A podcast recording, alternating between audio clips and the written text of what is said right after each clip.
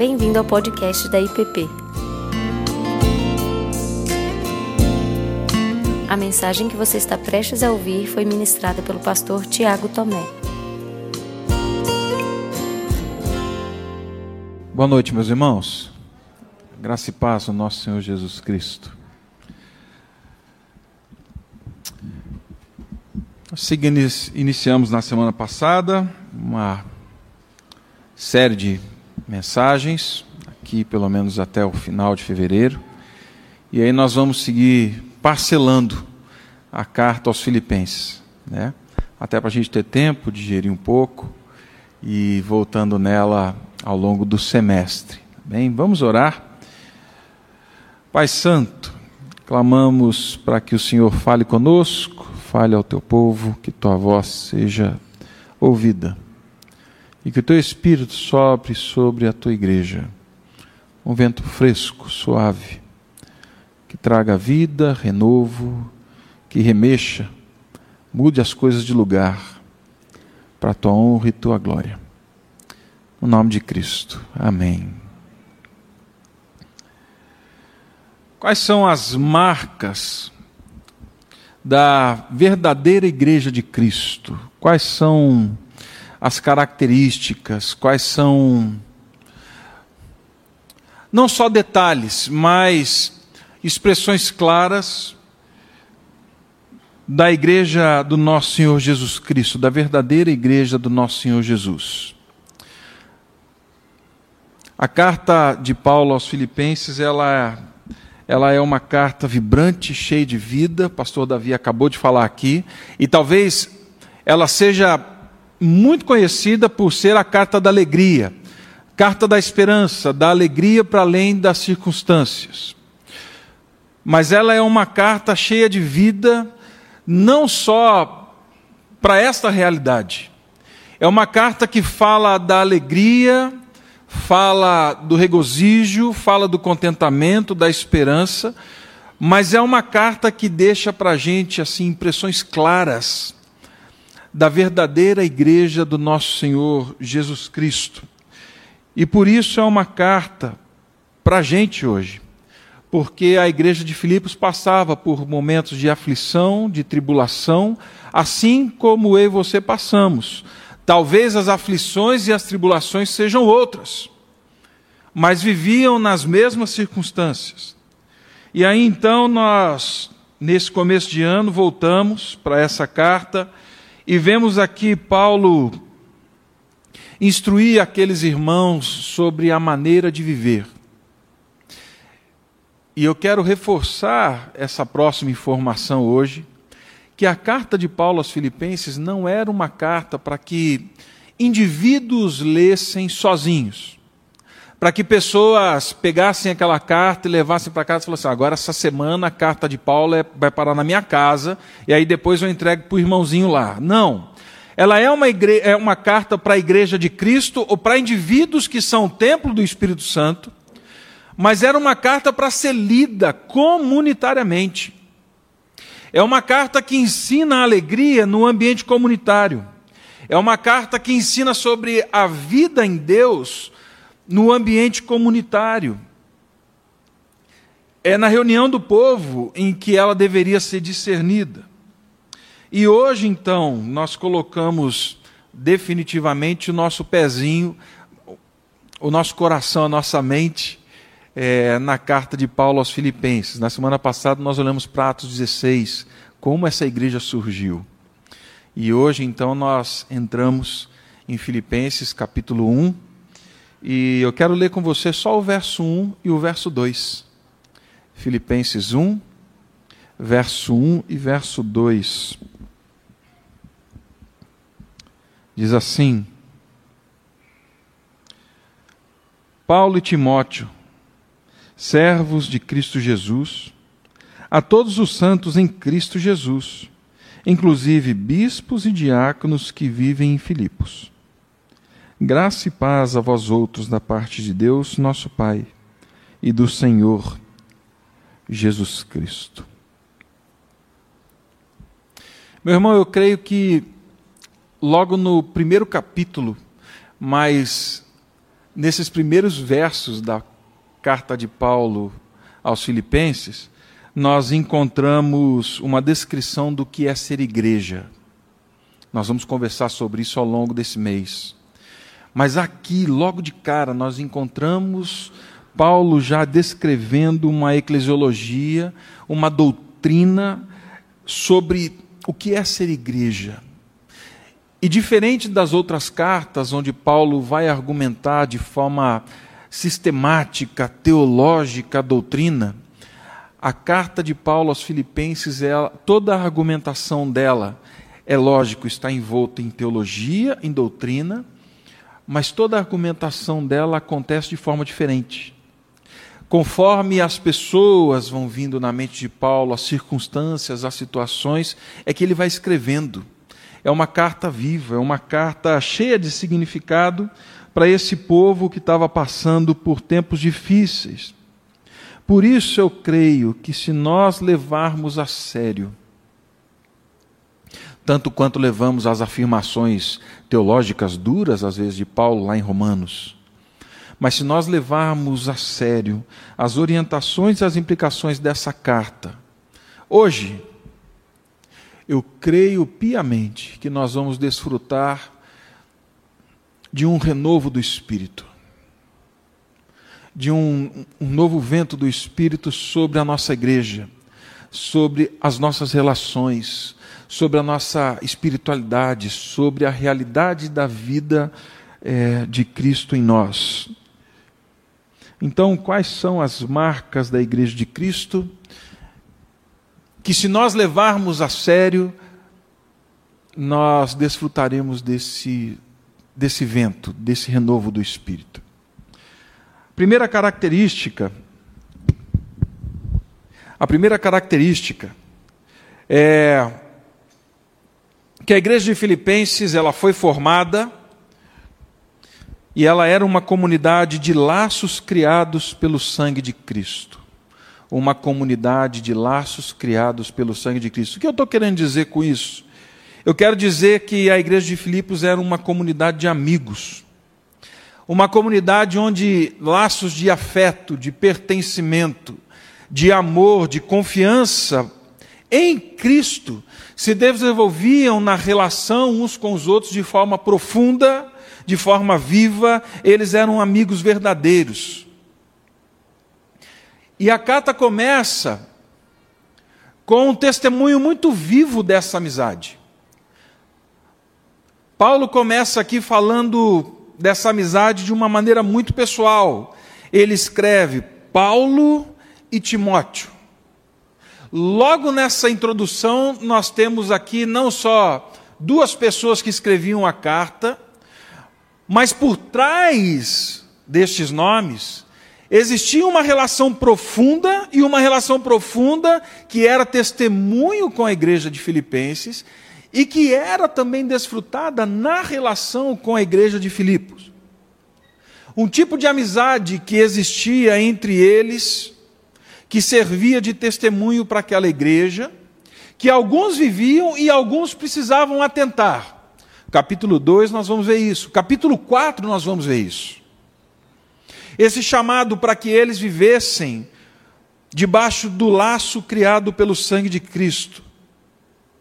Mas aqui nós temos Paulo e Timóteo, quando nós olhamos especificamente para as cartas de Paulo escritas a Timóteo, escritas a Timóteo, nós percebemos que não são poucas as vezes que Paulo, ao falar com Timóteo, ele expressa o afeto, o amor, o carinho que ele tinha por aquele jovem. Ele fala que dava graças a Deus todas as vezes que lembrava de Timóteo. Ele fala na carta e nas cartas que tinha saudade de Timóteo. Ele fala nas cartas que Timóteo era mais do que um talmidim, alguém que o seguia. Timóteo era um filho amado. A relação que ele tinha com Timóteo era diferente. Elas são profundas nas cartas. Eram pessoas com idades diferentes, que desfrutavam de um tipo de amizade que só poderia ser real, só poderia existir se fosse criada pelo sangue de Cristo, se fosse criada pela cruz de Cristo. Entre eles, e o que nós vemos e vamos ver mais para frente,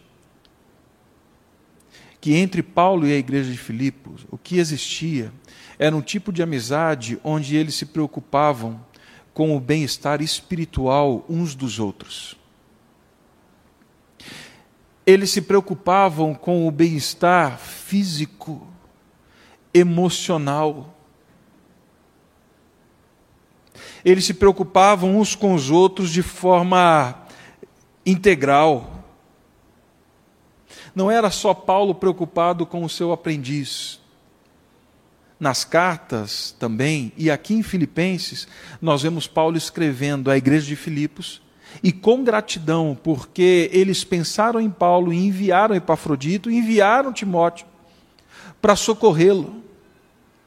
E ele era tomado de gratidão, de alegria, por quê? Porque Timóteo participava das aflições de Paulo, dos sofrimentos de Paulo, os momentos difíceis, revelando o amor e os laços que Deus tinha criado naquela comunidade com Paulo e Paulo com a comunidade. Amigos verdadeiros.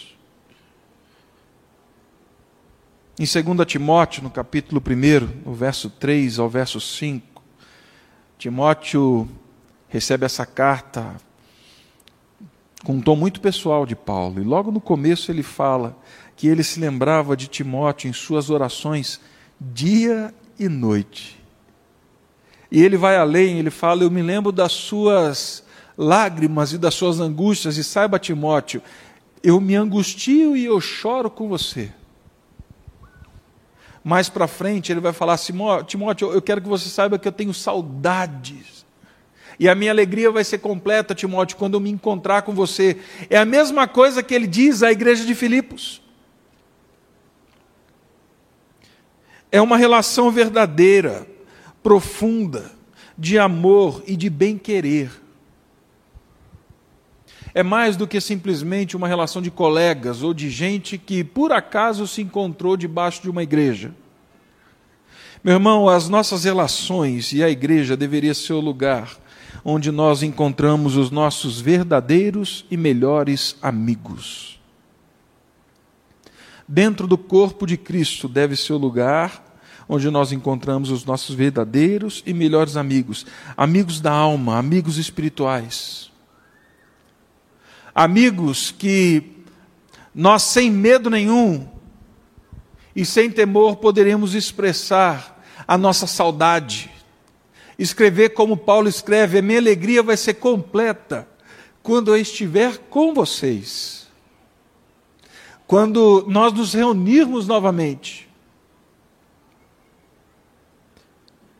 As nossas relações deveriam ser dessa natureza. Nós deveríamos não ter medo de dizer: estou com saudade, me faz falta me é caro. Carrego você nas minhas orações, nas minhas lembranças, carrego você nas suas aflições junto comigo, porque nós somos corpo de Cristo, o laço que nos uniu é eterno. E a pergunta, as perguntas que eu faço nesse primeiro ponto é: quais são as amizades profundas, sinceras, reais que a cruz de Cristo lhe deu? Quais são as amizades sinceras, profundas e reais que Cristo te deu aqui na IPP? Quais são as amizades que Deus está falando assim? Ah, eu quero que você desenvolva esses laços com esses irmãos aqui nessa igreja, para quem eu e você somos como Paulo era para Timóteo e Timóteo era para Paulo. Para quem nós somos como Paulo era para aquela igreja e aquela igreja era para Paulo. Para quem eu e você somos graça encarnada. Para quem somos motivo de louvor. Quais são as pessoas que nós encontramos nesse ambiente e por causa desse ambiente, dessa casa de oração, e nós voltamos para casa dizendo assim: Deus, eu sou grato eu sou grato, eu louvo ao Senhor pela vida de Fulano, de Ciclano. Eu sou grato ao Senhor porque na minha jornada eu não fiquei só. O Senhor me deu amigos e amigos verdadeiros, para quem nós somos socorro e presença de Deus no dia da angústia. Quem são as pessoas que conhecem as nossas aflições, os nossos temores, as nossas angústias mais profundas?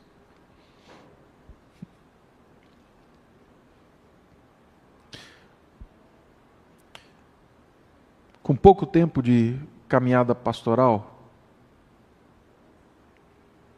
17 anos, 18.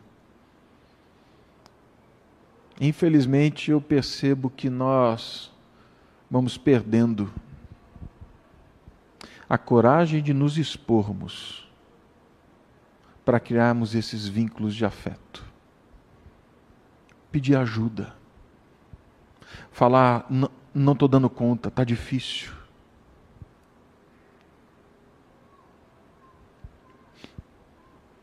Com quem você compartilha os mesmos anelos no reino de Deus? Quem são as pessoas em que vocês olham e falam assim: que bom, a gente está caminhando no rumo certo. Estamos caminhando rumo à maturidade, rumo a Cristo, rumo àquilo que Deus está fazendo na história. Meu irmão, se a igreja fosse um ambiente fértil para amizades reais e confiança, e se nós permitirmos que o Espírito nos sopre ao longo desse ano por esse caminho, nós seríamos resposta, não só uns para os outros, mas resposta social para uma realidade, uma cidade em que amizades são funcionais, em que pessoas não confiam umas nas outras. Por isso eu disse logo no começo: se atentarmos para o que o Espírito Santo pode estar dizendo, nós viveremos uma revolução, não só nas nossas vidas, mas a partir da nossa vida. Em primeiro lugar, uma marca da Igreja Verdadeira de Cristo uma casa de amigos, um ambiente de amigos. Em segundo lugar, segunda característica que eu gostaria de ressaltar aqui da verdadeira igreja de Cristo é que ela é composta não só de amigos, mas também de servos de Cristo. Paulo e Timóteo, servos de Cristo. Gente que não teve sua vida resgatada do poder da morte e do pecado, mas gente que existe e vive a vida agora como servo, como alguém que depende única e exclusivamente de Cristo. Uma das principais características da igreja,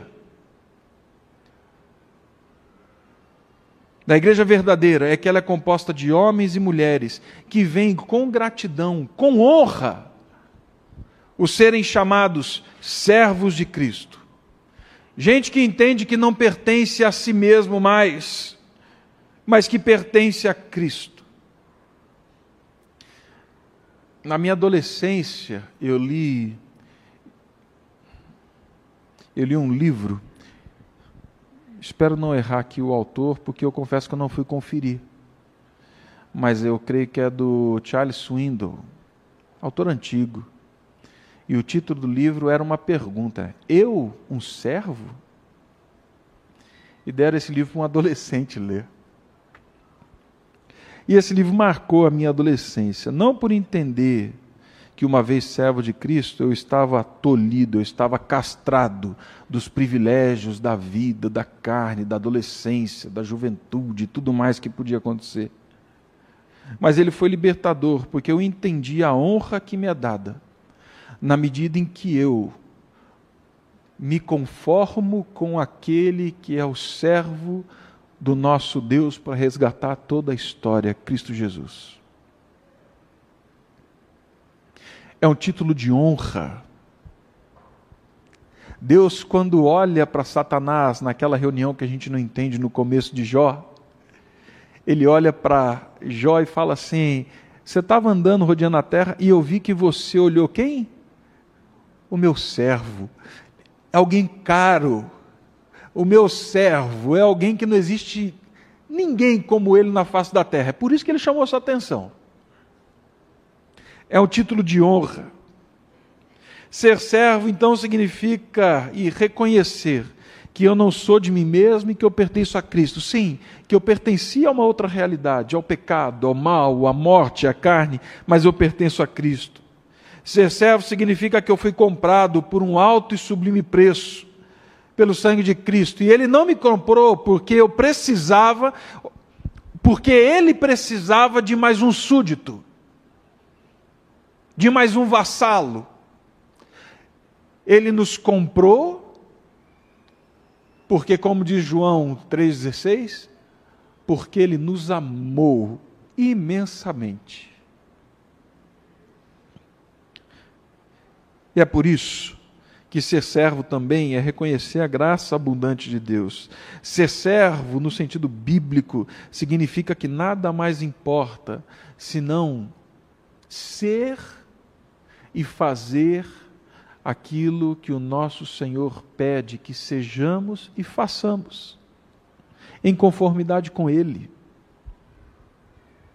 Ser servo significa ser quem Deus me libertou para ser. Olha que paradoxo.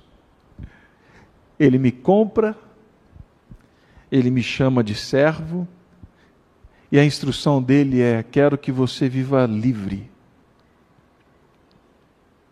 o meu jugo é suave o meu fardo é leve. Eu quero que você seja livre. Eu te comprei para a liberdade, para uma vida abundante, longe das amarras do seu antigo Senhor.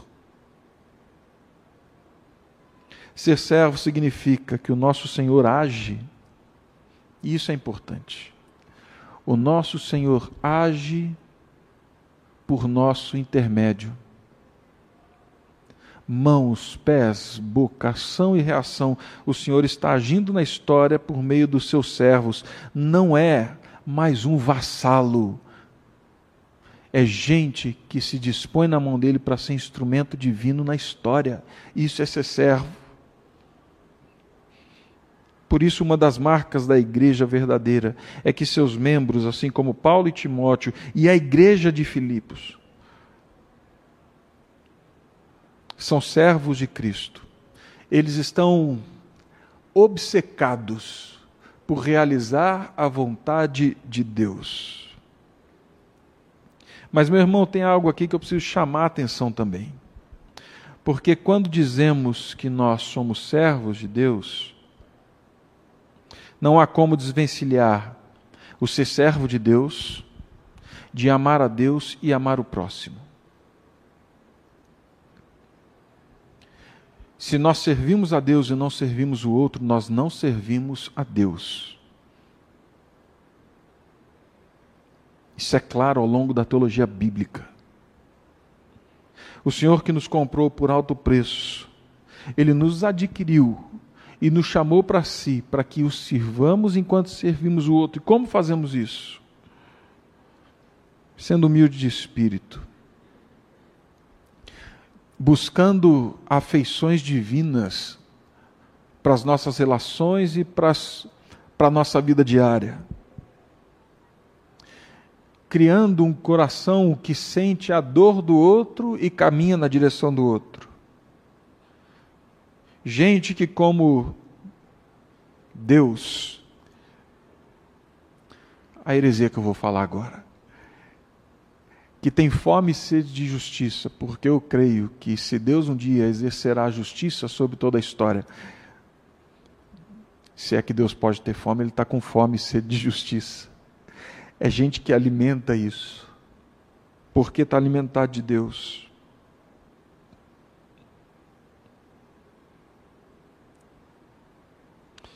Acima de tudo, uma igreja de servos coloca todos em pé de igualdade. Quando Paulo escreve à igreja falando que ele e Timóteo são servos, ele não fala assim, e mais, eu sou um escravo de primeira classe e Timóteo é um escravo de segunda classe. E vocês então são de terceira. Não, ele fala assim: todos nós, debaixo da cruz de Cristo, fomos colocados numa mesma realidade, ou seja, servimos em locais diferentes, em posições diferentes, em ambientes diferentes no corpo de Cristo, mas todos nós somos servos. Amigos, servos, em terceiro e último lugar, uma das características de uma igreja viva, da verdadeira igreja de Cristo, é que ela é uma comunidade de santos em Cristo Jesus. Gente santa. E pode dizer o que for. E pode ser quem for dizendo o que for sobre a igreja de Cristo. A igreja de Cristo sempre será uma comunidade de pessoas compradas e redimidas pelo sangue do Cordeiro, de gente que não é quem era antes de gente que não é ainda quem um dia vai ser, mas de gente que é hoje quem Deus diz que é, santos em caminho de santificação. A igreja é uma comunidade de santos, de gente lavada e redimida pelo sangue do Cordeiro. Essa é uma terceira característica da verdadeira igreja de Cristo que eu queria ressaltar hoje. E para mim existe algo muito importante aqui. A igreja de Filipos não era perfeita. A igreja de Filipos era complicada. Ela não era pura, pelo contrário.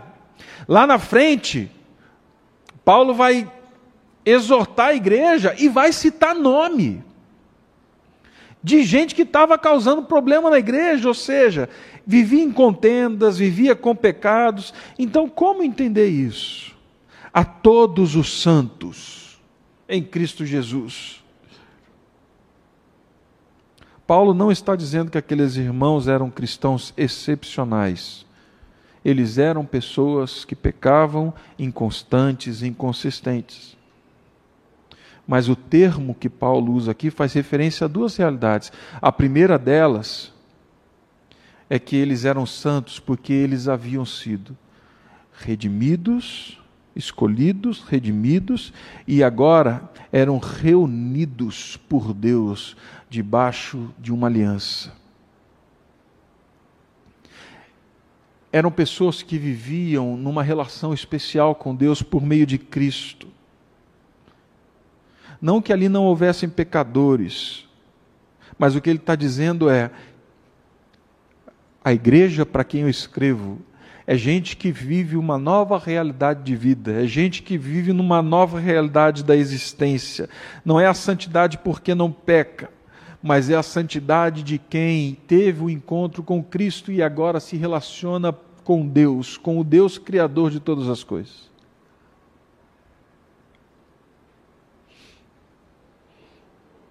Respostas éticas, morais, elas nascem da compreensão de gente que vive um relacionamento especial com Deus por meio de Cristo. Porque eu sei quem eu sou, eu vivo o que vivo e faço o que faço, ou deixo de fazer o que eu tenho que deixar de fazer.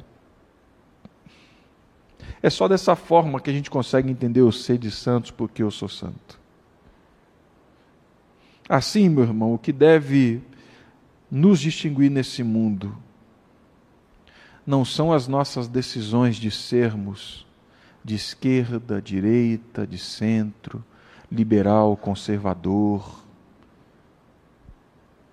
carnívoro, vegano, vegetariano. O que deve nos distinguir no mundo é a maneira como vivemos a nossa relação com Deus e como vivemos essa relação especial com Deus nas coisas que fazemos, nos ambientes que vivemos. Isso é ser santo. E nesse sentido, então, a nossa identidade deve ser definida pela nossa relação com o nosso Senhor, muito mais do que titulações, salários, beleza, projeção, ascensão, posição social, seja lá o que for. Mas Paulo também reconhece que santo não só expressa a nossa realidade, na relação com Deus, mas expressa um propósito pelo qual nós fomos criados e chamados em Deus. Pedro torna isso muito claro. Vocês são sacerdócio real, nação santa, povo de propriedade exclusiva de Deus. Aí ele continua o verso falando: a fim, o motivo pelo qual vocês são tudo isso, de proclamarem as virtudes daquele que vos chamou das trevas para a luz. Fomos separados para viver um propósito de Deus nesse mundo, ser sal, ser luz cartas vivas, bom perfume de Cristo entre os que estão sendo salvos e os que estão perecendo. Esse é o chamado. E tudo isso só é possível porque nós somos santos. Não porque nós decidimos essa santidade, porque em Cristo Jesus fomos conquistados para essa santidade. Em Cristo, dentro de Cristo. Como diria um professor meu do seminário lá atrás, nós agora vivemos na cristosfera. É como você pegar uma esponja, amassar ela sequinha aqui, mergulhar num balde de água e tirar ela. Na hora que você abre ela lá embaixo e sobe ela, ela está pingando Cristo. É dessa realidade que ele está falando que nós somos santos. Nós fomos mergulhados em Cristo. Agora, quando saímos dessa realidade, nós temos que expressar, mostrar, testemunhar Cristo. Assim, meu irmão, sinais da verdadeira igreja do nosso Senhor Jesus Cristo. Creio eu, é um milagre. Porque um convite para que um vento do Espírito sopre sobre a nossa igreja. Não começa com grandes realizações. Mas começa aqui dentro, na medida em que somos amigos verdadeiros, em que nos vemos como servos de Cristo,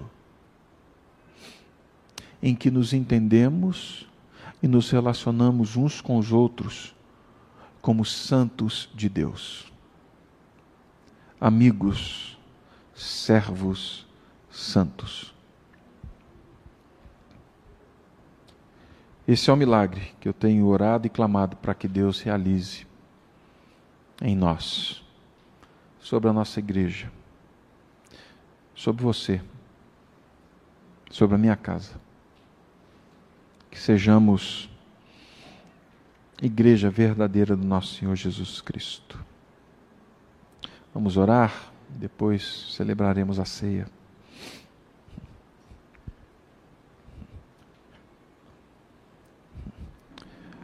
Pai Santo, somos chamados,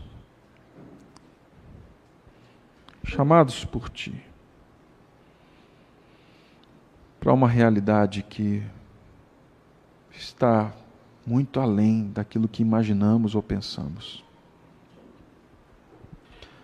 Mas são tão visíveis, palpáveis, encarnacionais e o que eu clamo, Pai, é para que o Senhor realize em nós aquilo que é próprio do Teu Espírito.